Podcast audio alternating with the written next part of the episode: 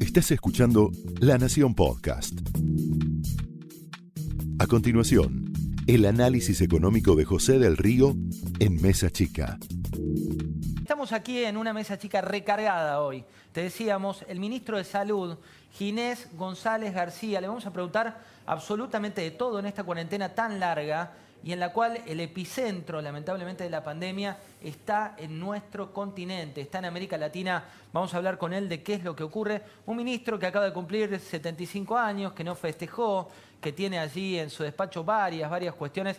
Eh, le hicimos la entrevista hace minutos nada más y te aseguro que tiene muchos títulos respecto de lo que viene en materia sanitaria en la Argentina. El lugar donde estuvimos, ahí donde lo ves a Ginés González García, es el Comité de Crisis, eso es el octavo piso del Ministerio de Salud, allí donde está, por un lado, el Quinquela Martín más grande en su oficina. Esta es la oficina que vas a ver acá con, con Ginés González García. Este es el, la envidia de todos los funcionarios, de todos los ministros. Es el Quinquela Martín más grande que tienen los ministerios, los despachos públicos. Habita en la oficina de Ginés González García, con quien estuvimos a muchos metros de distancia. Este es el regalo que recibió por su cumpleaños a los 75 años. Ahí ves el mini estadio de, Racing. No celebró el ministro, apenas y vio muy lejos a sus nietos en una plaza y tenemos muchos títulos de habernos metido en esa oficina. También, te decía, está aquí Martín Redrado para hablar de lo que ocurre. Y te cuento antes,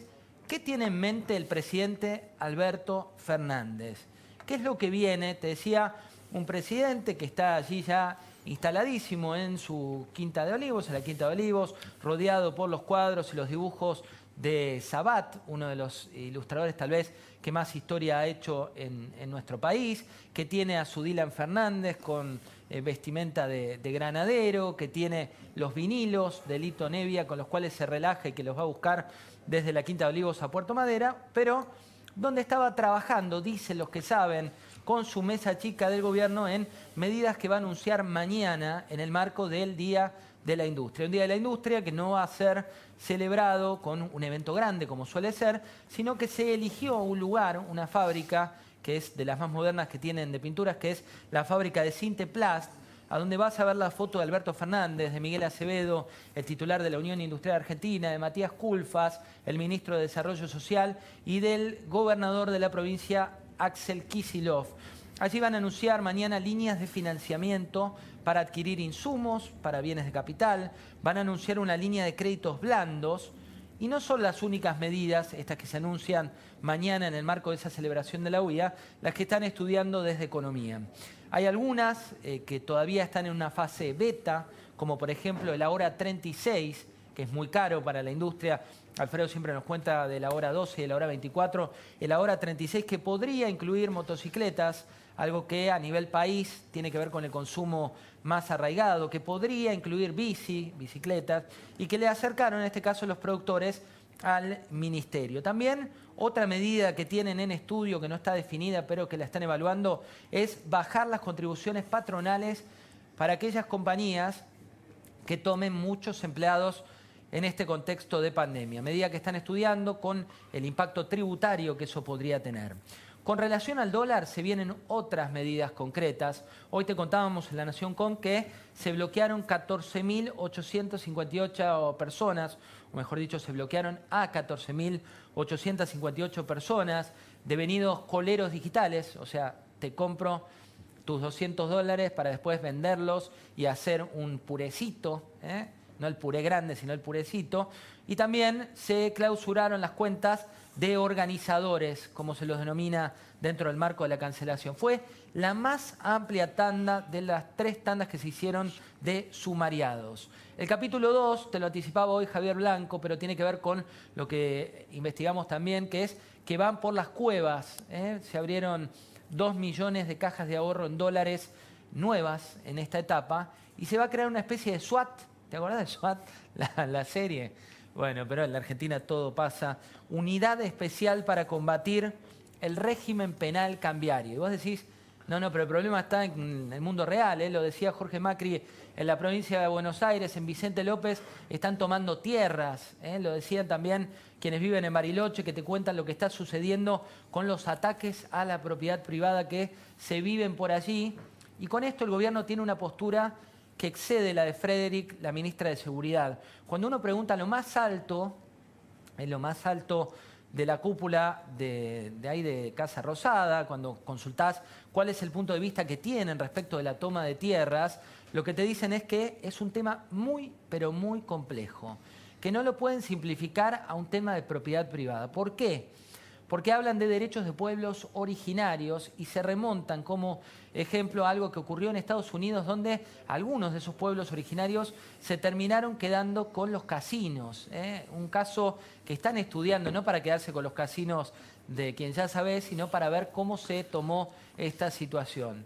Dicen los que saben que cuando Alberto Fernández, hoy presidente de la Nación, era jefe de gabinete, tuvo una situación similar con otro pueblo originario y cuando dos celebrities, dos de los actores más famosos, un actor muy famoso que inclusive tuvo premios a nivel internacional y una modelo de las más prestigiosas, se plantaron para pedirle que le dieran las tierras a ese pueblo originario, finalmente lo que se hizo fue expropiar esa tierra.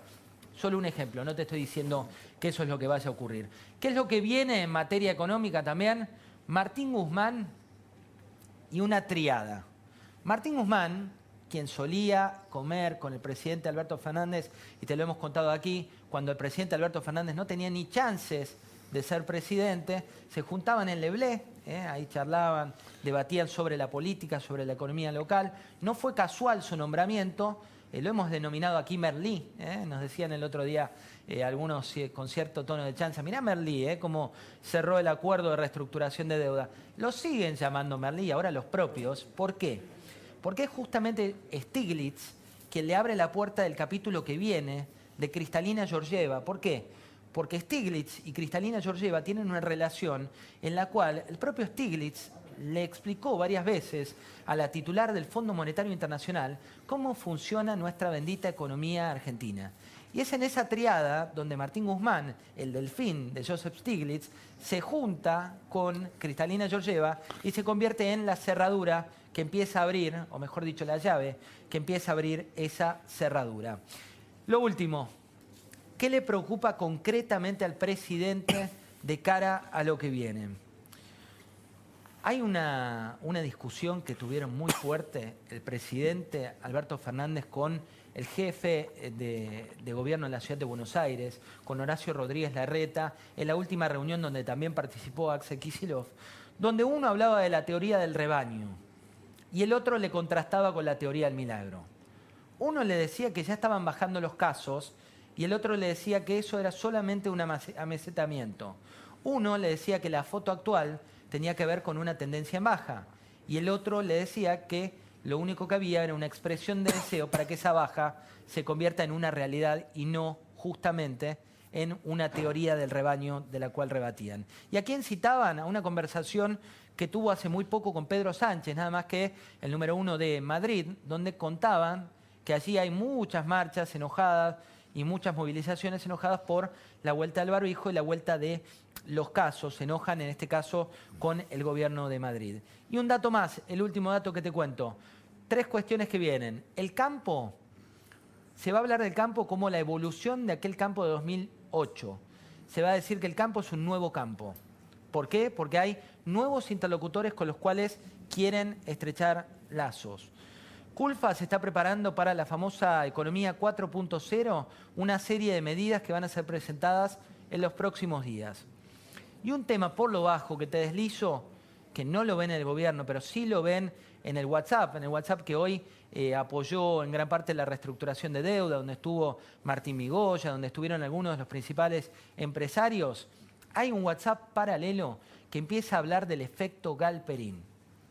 Hoy no te voy a dar los nombres, pero no es solo Marcos Galperín, el número uno de la empresa más grande de la Argentina, quien se fue a vivir a Uruguay.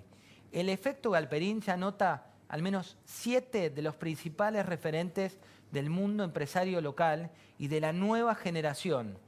Esto fue el análisis económico de José del Río en Mesa Chica, un podcast exclusivo de la Nación. Escucha todos los programas de La Nación Podcast en www.lanacion.com.ar. Suscríbete para no perderte ningún episodio. Estamos en Spotify, Apple Podcast, Google Podcast y en tu reproductor de podcast favorito. Seguí escuchando La Nación Podcast.